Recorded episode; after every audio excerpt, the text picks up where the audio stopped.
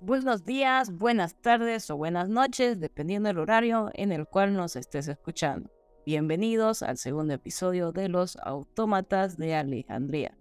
Soy Milena Noriega y aquí lo tengo a Diego Ledesma.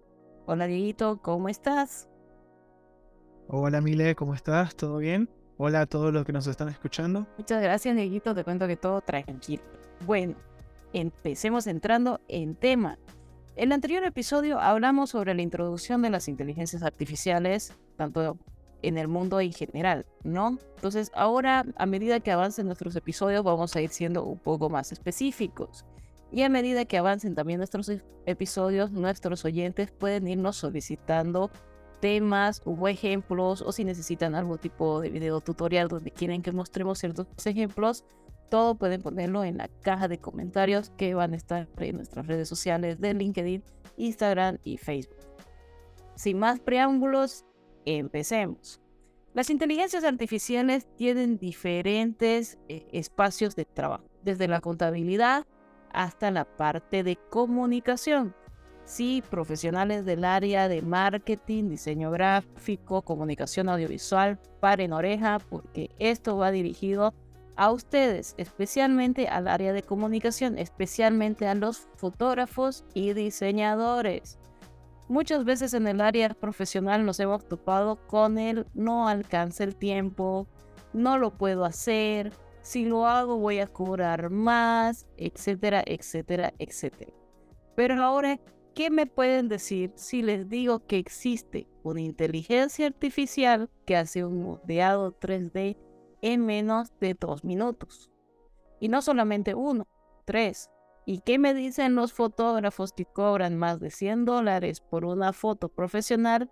¿Qué me podrían decir si les digo que hay una inteligencia artificial que me bota cinco fotografías profesionales en menos de tres minutos?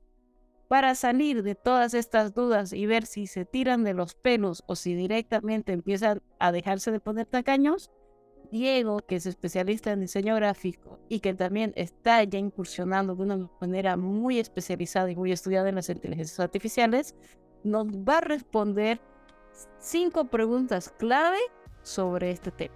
¿Estás listo, Diego? Claro, Mile, encantado, comencemos. Súper.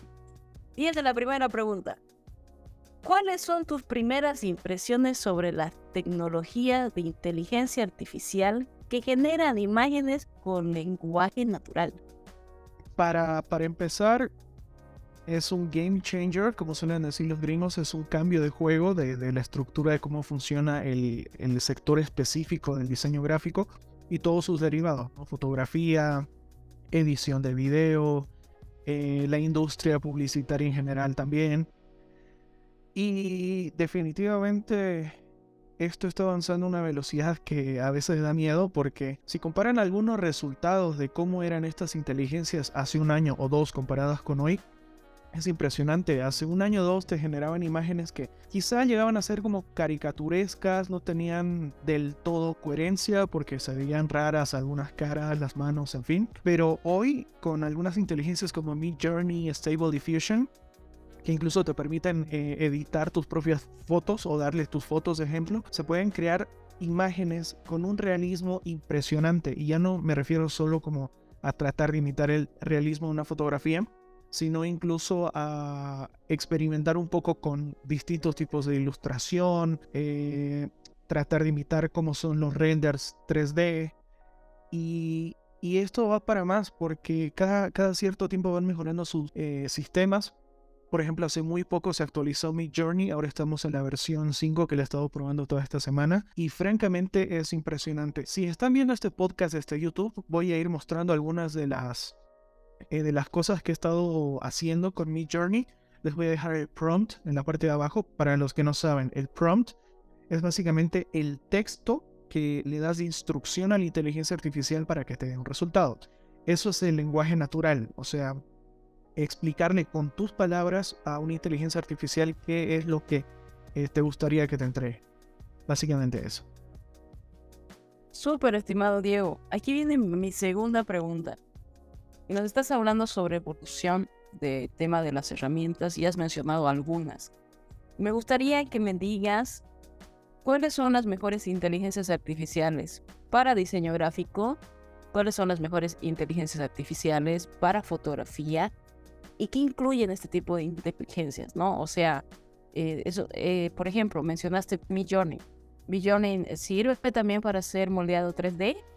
o, hay otra inteligencia artificial que hace mejor moldeado 3D. Entonces, coméntanos cuáles serían las mejores herramientas de inteligencia artificial para diseño gráfico, para fotografía y coméntanos el por qué.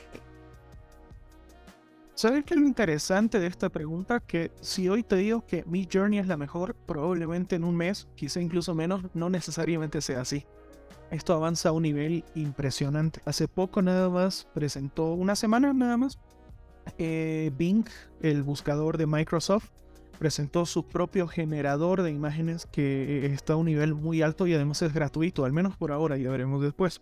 Pero también está Stable Diffusion que se actualiza cada cierto tiempo. Dalí tengo entendido que pronto va a sacar su versión 3, aunque no hay una fecha específica. Eh, está Firefly de Adobe, los creadores de Photoshop que ya anunciaron su propia inteligencia para generar imágenes y que va a venir integrada tanto en Photoshop, Illustrator y las herramientas más conocidas de Adobe o de Adobe.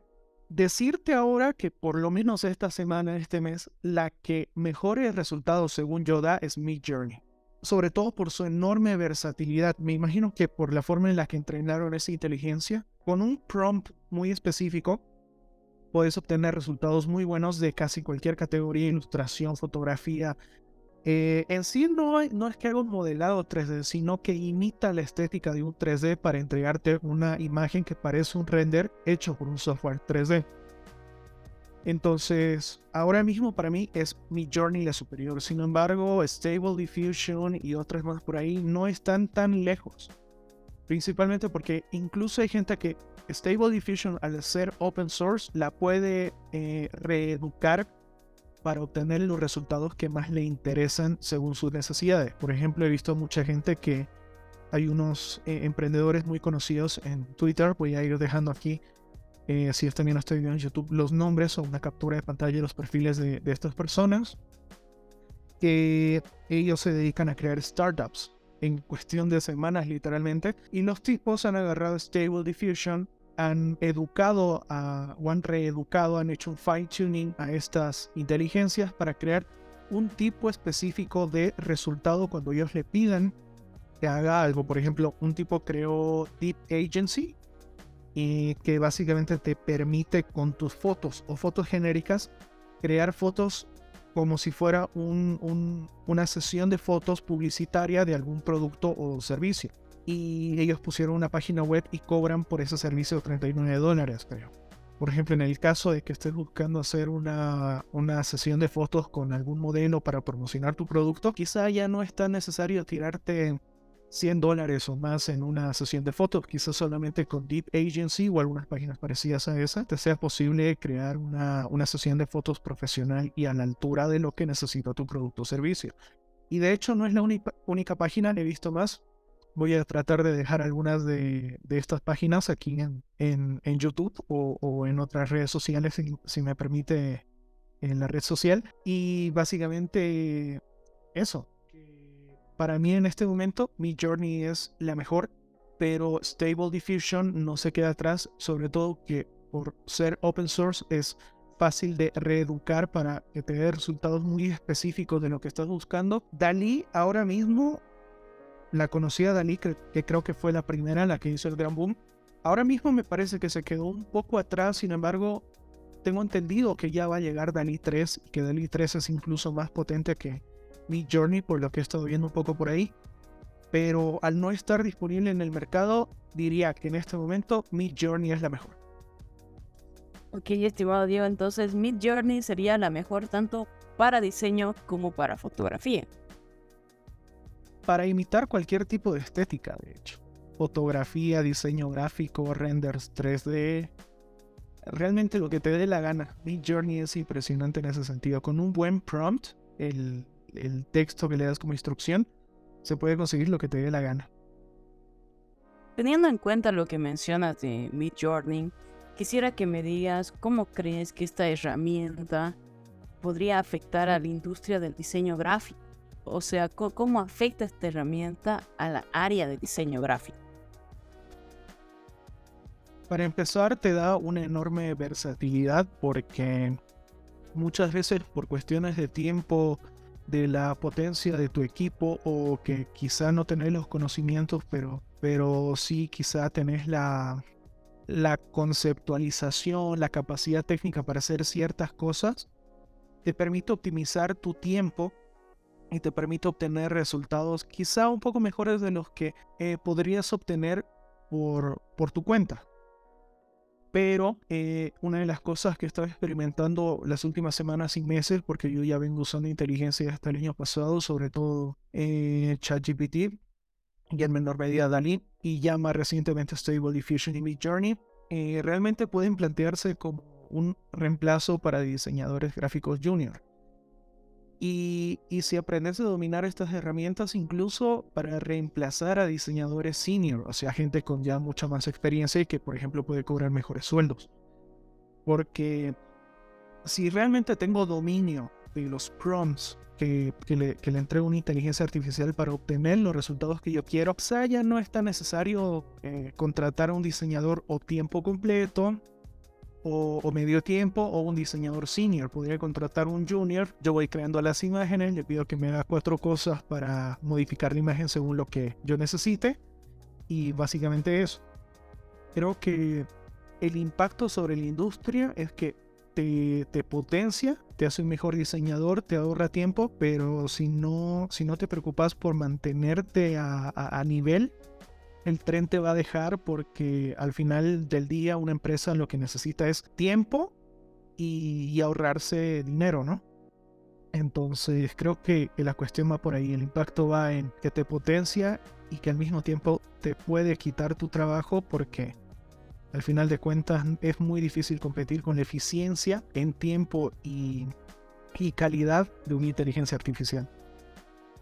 Wow, wow, espera, te estás saltando a nuestras preguntas más adelante, estimado Diego. Justamente tocaste un tema muy delicado que ahorita se está viendo, que es el tema nos van a reemplazar, ¿no?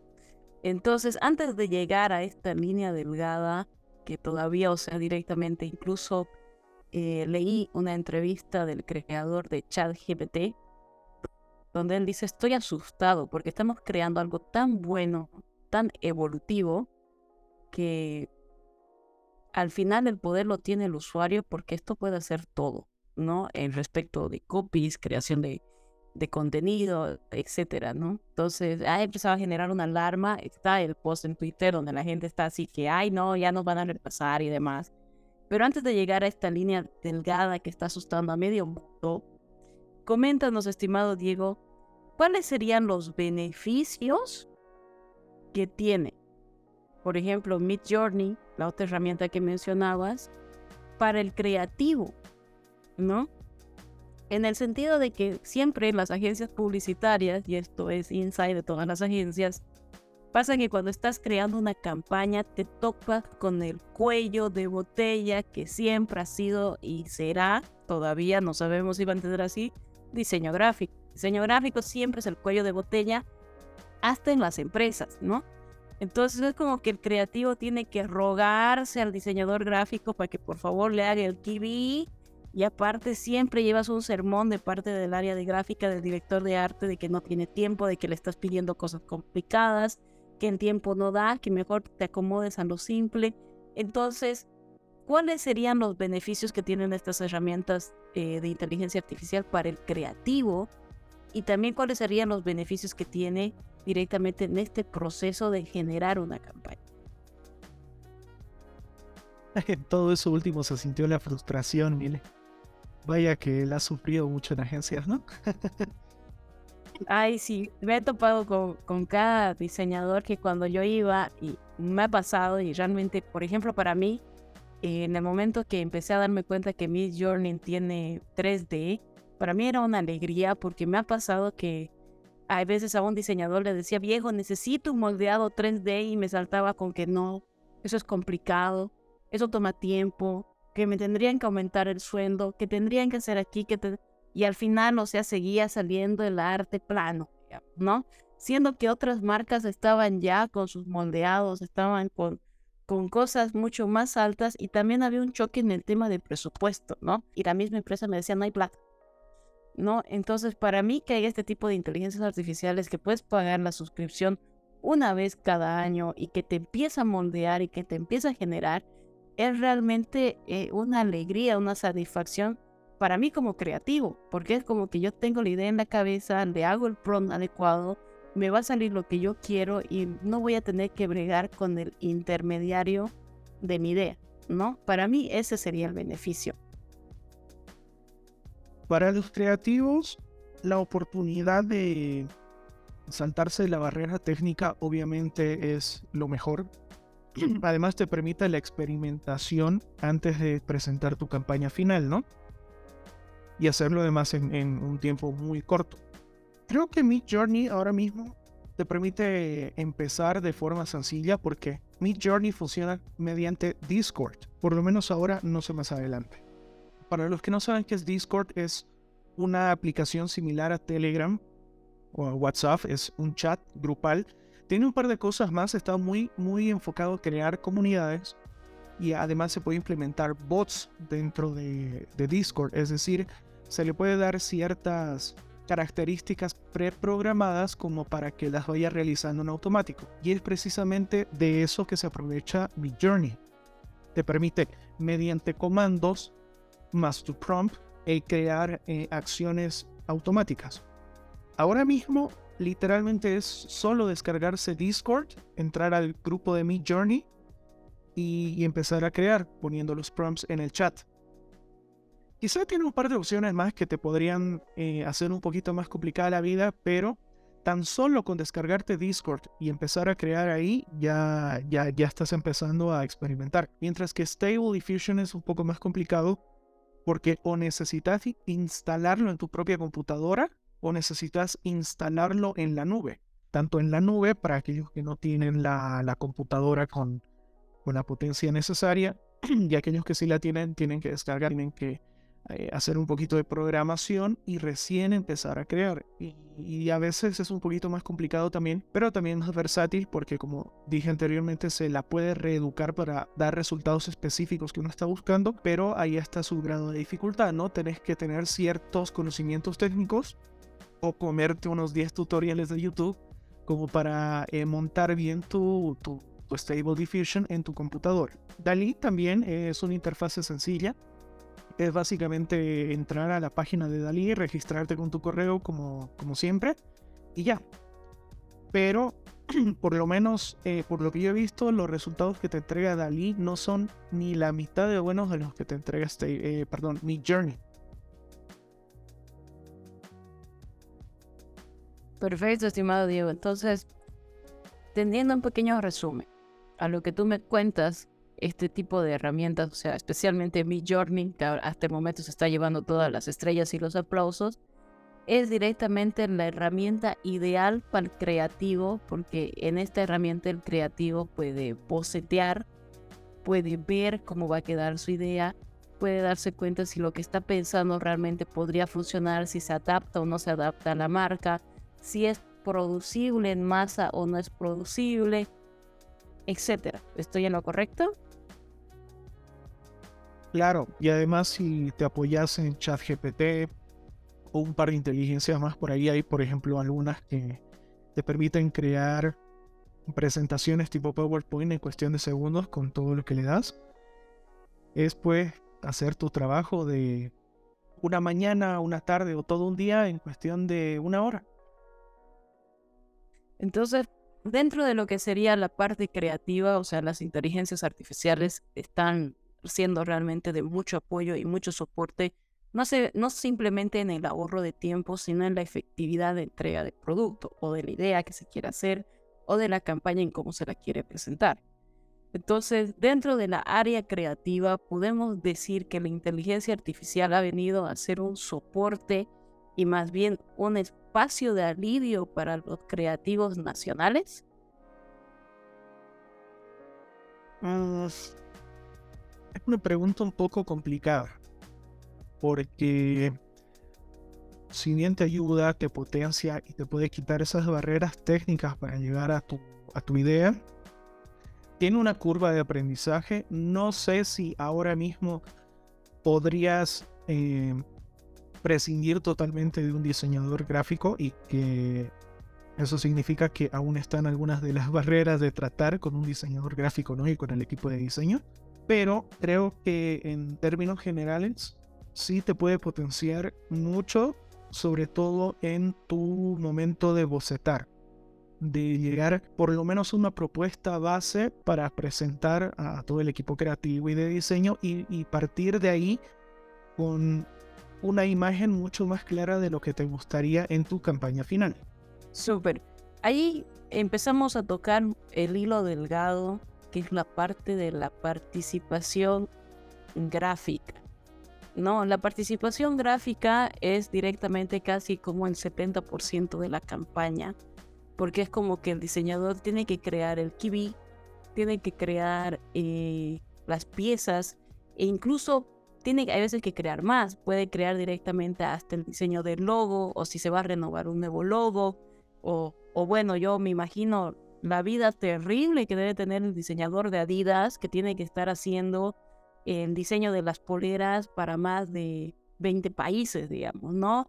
y no solamente hace un diseño, sino que tiene que ahora hacer un diseño para el equipo de fútbol, por ejemplo, masculino, tiene que hacer otro diseño para el equipo de fútbol femenino, tiene que crear nuevas tipografías y todo, y no tiene que concuasar o no tiene que repetirse un diseño con el otro, ¿no? Entonces, es una, realmente a diseño le cae un peso fuerte.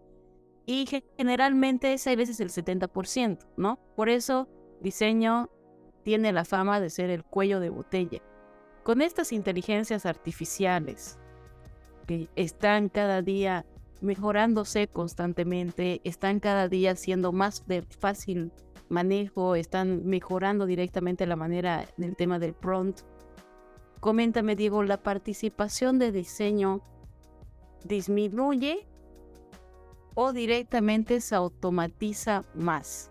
¿no? Eh, eh, directamente no es que pierda valor, eh, quiero que lleguemos a esa parte porque me he dado cuenta que tanto en Instagram como en Twitter, cuando se toca el tema de las redes sociales, es como que la parte de diseño o los profesionales de diseño y fotografía dicen, no, no, no, no, nos están quitando el trabajo, nos están quitando participación y empiezan a, a jugar con ese tema de rechazo, ¿no?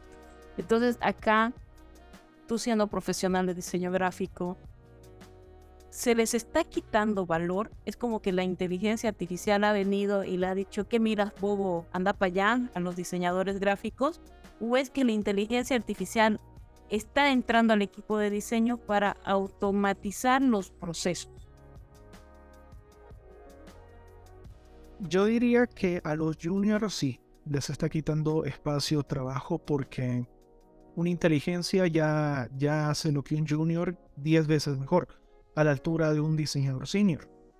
Y a los senior, ahora mismo, yo diría que no, que los potencia, les ahorra tiempo. No sé si esto va a ser así en los próximos 3, 4, 5 años, porque como dije, esto avanza a una velocidad que a veces da miedo. Pero Todavía se necesitan los seniors porque aunque la calidad de lo que te entregan las inteligencias que generan imágenes es muy alta, siempre hay detallitos muy pequeños pero muy importantes que necesitan aún de la atención humana. Y obviamente ahí, eh, ahí sí está la barrera técnica que necesita de la atención de un senior, alguien con experiencia. Pero un junior ya no necesariamente, a menos que estés buscando eh, ahorrarte dinero y que lo tuyo sea hacer cuatro cosas rápidas y sencillas, ¿no? Pero si hablamos de una campaña a gran escala y que necesita atención al detalle, probablemente ahí se puede prescindir de los juniors y tener uno o dos seniors que alguno de ellos o los dos tengan acceso a inteligencias y se apoyen en eso para hacer las cosas más eficientes y rápidas.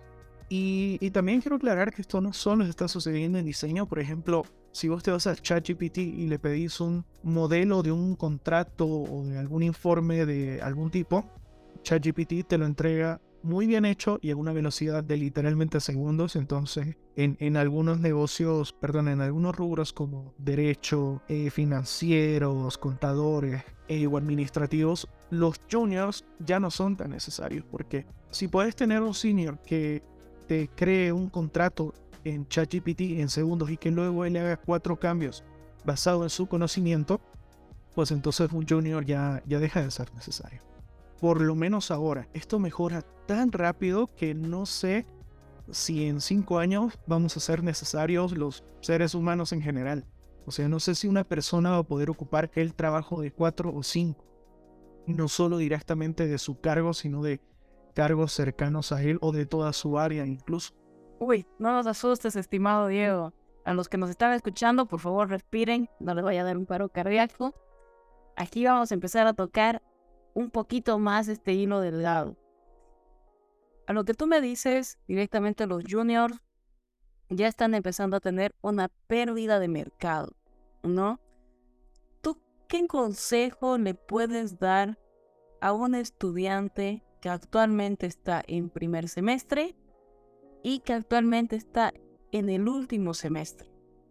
¿Qué consejo le das a ese diseñador gráfico que esté entrando a la carrera pensando que va a conquistar el mundo y a ese diseñador gráfico que está ahorita armando su portafolio para mandar a las diferentes agencias publicitarias. ¿Cuál sería tu consejo a ese junior? Para los senior, creo que el mejor consejo que les podría dar es, y siendo un senior, porque ya tengo 9 y 10 años de experiencia como diseñador, la mayor parte en agencias y ya después por mi cuenta para mí, como, bueno, como freelancer fuera de agencias, pero ya también para mis propios emprendimientos. Eh, no, no hay que confiarse porque yo sé que cuando llegamos a cierto punto y nos va bien en lo económico, tenemos contactos y en fin, sentimos que estamos en la cima del mundo y que es muy difícil que nos tumben pero quiero recordarles que ya no están compitiendo con personas, están compitiendo con máquinas que son mucho más eficientes y que evolucionan a un ritmo que a un ser humano no, no le es posible. Ahora mismo quizá, a pesar del alto nivel de calidad que tienen las inteligencias, quizá aún no llegan al mismo nivel de detalle que un diseñador senior. Quizá no, no, no tienen el, ojo humano para ver eh, esas fallas estéticas que a veces las inteligencias pasan por alto es una cuestión de tiempo para que alcancen ese nivel y que terminen, si te confías, terminan dejándote atrás. Ahora mismo los juniors ya están en problemas. Los semi experimentados, digamos, eh, también ya deben estar empezando a, preocuparse por lo menos. Y los seniors que están tranquilos, no se queden ahí porque cuidado que se conviertan en los juniors en los próximos cinco años. Porque al eliminarse esta barrera técnica y esta barrera en calidad que te dan las inteligencias, un usuario cualquiera, sin ser diseñador, podría empezar a obtener resultados muy eficientes. Por ejemplo, eh, hay muchos diseñadores que fuera de sus horarios laborales hacen freelancing, o sea, trabajos independientes. Pero si hay gente que aprende con cuatro tutoriales de YouTube a hacer su logo, este, sus presentaciones, eh, sus gráficas para su negocio, que puede ser de lo que sea, digamos, comida. Incluso le puede entregar fotos hechas con su celular a, cierta calidad, darles, dárselas a Midjourney o alguna de estas otras inteligencias y pedirles que a partir de esa foto cree algo mejor, con una mejor estética, con iluminación de estudio fotográfico y qué sé yo. Entonces eliminó la barrera técnica. Se vio cuatro videos de YouTube utilizó su teléfono que lo tiene ahí, que la mayoría de los teléfonos ya tienen una calidad de fotografía aceptable. Experimentó un poquito antes de, obtener el resultado que quería y todo lo, seguramente lo hizo en una mañana. Entonces eliminó la barrera técnica para llegar a su idea. Quizá los seniors están confiados, pero no, no se vayan a convertir en los, en los juniors del futuro. No, no se vayan a quedar sin trabajo, manténganse al día, siempre traten de, de mejorar tanto su trabajo como su conocimiento, apóyense mucho en las inteligencias para, para alcanzar, eh, mm, para llegar más rápido a sus ideas, para eliminar la barrera creativa, porque los diseñadores muchas veces somos muy buenos operadores de nuestras herramientas, pero no necesariamente tan creativos. Entonces con las inteligencias eso también podría, podría acabarse, podríamos eliminar la barrera técnica hacia lo creativo, digamos, ¿no? Básicamente Ese sería mi consejo. Muchas gracias, Dieguito. Espero que todos los diseñadores, tanto juniors como seniors, hayan tomado apunte de estas sabias palabras y estas sabias recomendaciones que nos das. Bueno, para finalizar esta entrevista, te tengo una, una pregunta más y con esto ya podemos dar por concluido nuestro segundo episodio que ha estado realmente muy interesante. Se ha tocado un tema bien complejo que es hasta qué punto vamos a trabajar, ¿no? Entonces, hemos dado un consejo directamente de utilización eh, sobre el tema de las herramientas, sobre el tema de cómo se tiene que abordar esto. Pero ahora viene me, un pequeña, una pequeña pregunta un poquito más emotiva que me gustaría que ahí des un consejo un poquito más emotivo hacia tu área. Porque la pregunta que te voy a hacer es, ¿qué consejo le darías a los diseñadores gráficos que están preocupados y asustados por este tema de las inteligencias artificiales en su trabajo? La preocupación no sirve de nada. Empezá a ocupar tu tiempo en aprender gracias a, Internet, todo el conocimiento está ahí, libre, sobre todo si sabes inglés, pero también hay mucho contenido en español, no es solo en inglés. Eh, entrar rápidamente a, YouTube, también hay un montón de blogs en Google que las puedes buscar rápidamente. En Twitter también se, se mueve mucha gente relacionada al tema de las inteligencias eh, empezó a aprender ya ya, porque con preocuparte no, no, no vas a hacer nada, ¿no? O sea, lo importante aquí es moverte al ritmo que, o por lo menos intentar moverte al ritmo al que se mueve el mundo. El mundo no descansa, las máquinas mucho menos, y imagínate a personas que, que nunca están quietas, potenciadas por una inteligencia artificial. Convertite en una de esas personas.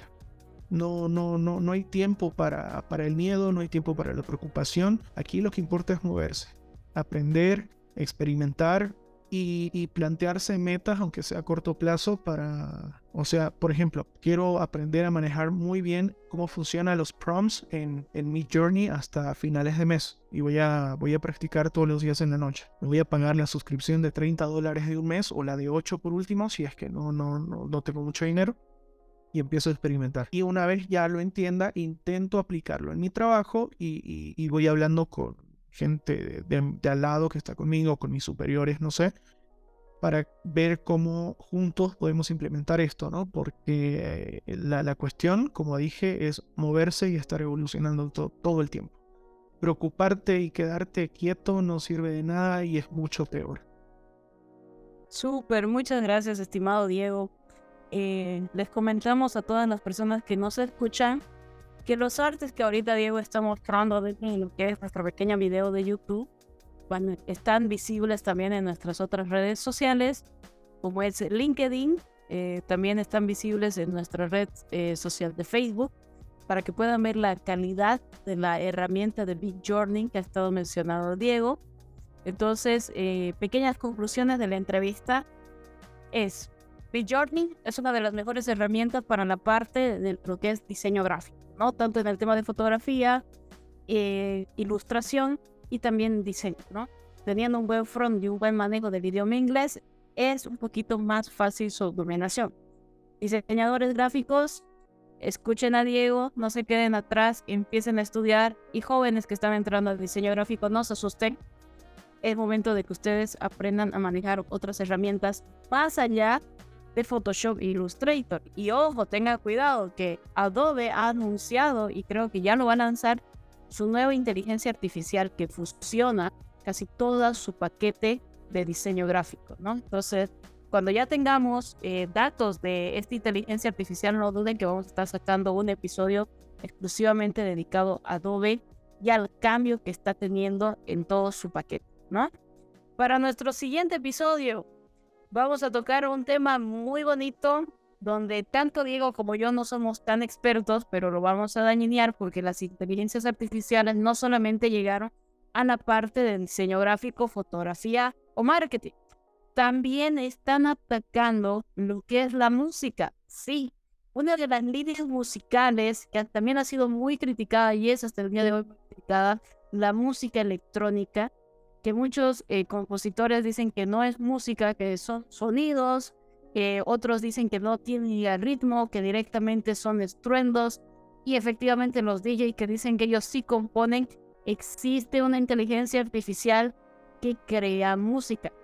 Entonces, esta inteligencia artificial vino y va a ser un aporte para las productoras, para los sellos discográficos, va a ser la herramienta que necesitaban las personas directamente para entrar a este mundo de la música. Acuérdense que Billie Eilish eh, grabó su disco en la comodidad de su cuarto, ¿no? Entonces, como que los estudios que los musicales ya no existen. Entonces, vamos a tocar esta herramienta, así que todos nuestros conocidos que son DJs, que son amantes de la música, paren oreja, pónganse sus auriculares premium, porque el próximo podcast va a estar muy, pero muy sonado. Muchas gracias, Dieguito, por todo tu conocimiento. Te espero para el tercer episodio de esto que va para largo. Y bueno, todos los que nos escuchen, bienvenidos. Que aquí vamos a hablar de inteligencias artificiales y de la verdad y de la cruda verdad que vienen con estas herramientas. Claro que sí. Estoy emocionado por todo lo que se viene. Te agradezco una vez más, Mile, por, por emprender esto conmigo. Les agradezco a todos los que están escuchando. Y, es muy interesante cómo, cómo, las inteligencias rompen barreras en todos los sectores. Como, como ponías el, el, ejemplo de Billie Eilish, ella empezó haciendo música en su casa, pero hay que aclarar y hacer énfasis en que lo hizo con un presupuesto muy limitado, como una persona que una persona normal que está intentando hacer música en su casa y ahora con algunas inteligencias que vamos a ver la próxima semana, esa barrera técnica para crear música o por lo menos la parte del beat y, la masterización de la voz, esa barrera técnica también ya, ya diría que no se cayó, pero está bastante cerca de caerse. Y eso solo hablando del tema de la música, ya, ya saben todo lo que está pasando con ChatGPT, las, las inteligencias que generan imágenes de las que hablamos hoy, y, tantas otras más, por ejemplo en programación también, que, se está usando mucho. Entonces, bueno, esperamos seguir aportándoles valor en los próximos episodios del podcast, hablando de distintos temas y cómo la inteligencia artificial está rompiendo las barreras creativas y técnicas. Y por favor, síganos en, sobre todo en, en Spotify, en Apple Podcasts eh, también en nuestro YouTube, que ya lo vamos a abrir esta semana, sobre todo para apoyarnos con gráficas que nos gustaría mostrar. Y les agradecemos una vez más por estar aquí con nosotros y los esperamos en los próximos capítulos. Que estén bien, hasta luego.